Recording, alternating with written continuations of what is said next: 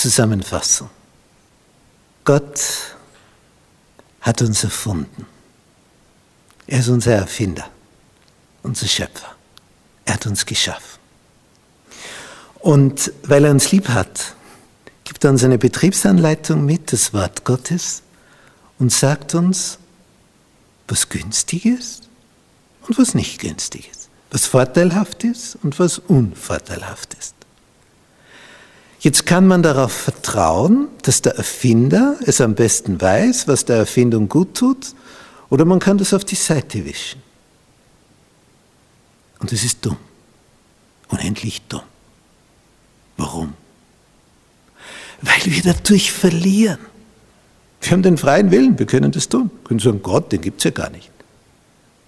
Nur existiert er deswegen trotzdem. Auch wenn wir das sagen. Auch wenn wir das wegwischen wollen. Wir können die Wirklichkeit nicht wegwischen. Wenn du bei tiefen Minusgraden mit dem Badeanzug rausgehst, wirst du dich natürlich so erkälten, dass du dir den Tod holst, wenn du dort bleibst. Nicht angezogen. Es ist zu kalt für deinen Körper. Aber du kannst die Wirklichkeit negieren, verneinen und sagen, es ist nicht kalt, es ist nicht kalt. Du tust so, als ob es nicht kalt wäre, aber du wirst trotzdem sterben. Du wirst dir trotzdem den Tod holen, weil dich die Wirklichkeit einholt. Und das ist das Problem, das die Menschen haben. Sie tun so, wie wenn es nicht kalt wäre und sterben. Gott, unser Schöpfer, hat uns erfunden und uns jetzt eine Betriebsanleitung in seinem Wort mitgegeben, wie diese Erfindung, das Menschsein, am besten funktioniert. Auch im Bereich von Mann und Frau, körperliche Nähe, sexuelle Intimität. Und er hat das geschaffen, dass du es nicht missbräuchlich verwendest. Die häufigste missbräuchliche Verwendung in der Schöpfung geschieht mit der Zunge.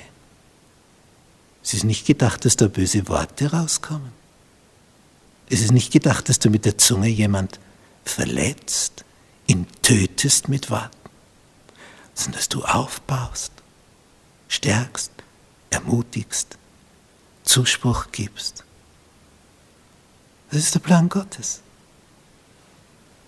Wir können alles Edle, was er erfunden hat, missbräuchlich verwenden. Alles. Und wir können alles zum Edlen verwenden. Darum vertrau dem, der dein Erfinder ist. Komm zu ihm. Ach so, ja, du sagst es so, aber das macht ja keiner so. Tja, drum erleben sie auch nicht das Glück, das sie haben könnten. Drum erleben sie auch nicht den Segen, den sie haben könnten. Gott ist kein Spielverderber. Er möchte, dass du mehr erlebst, mehr an Frieden und Freude erfährst, wie der Durchschnitt dieser Menschheit.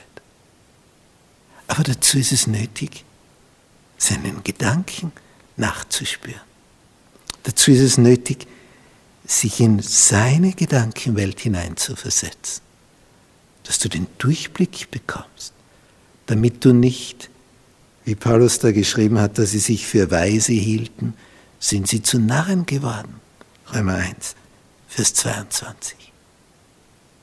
Stell dir vor, das widerfährt dir, hältst dich für weise und wirst narr. Ist nicht nötig.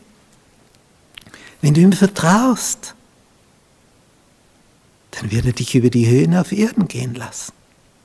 Du wirst eine Aussicht haben ohne Ende in jedem Bereich des Lebens, weil er dich ans Ziel bringen will. Er lässt auch manches zu an Engpässen, an Situationen, wo du daran zu knabbern hast, aber immer mit dem Ziel, dass du am Ende ans Ziel kommst und im Himmel landest und nicht im Abgrund.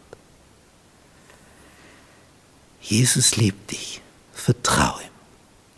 auch in Bezug auf Ehe und sexuelle Intimität. Der Ehe ist es vorbehalten und nur der Ehe und nicht außerhalb, wenn du glücklich werden willst.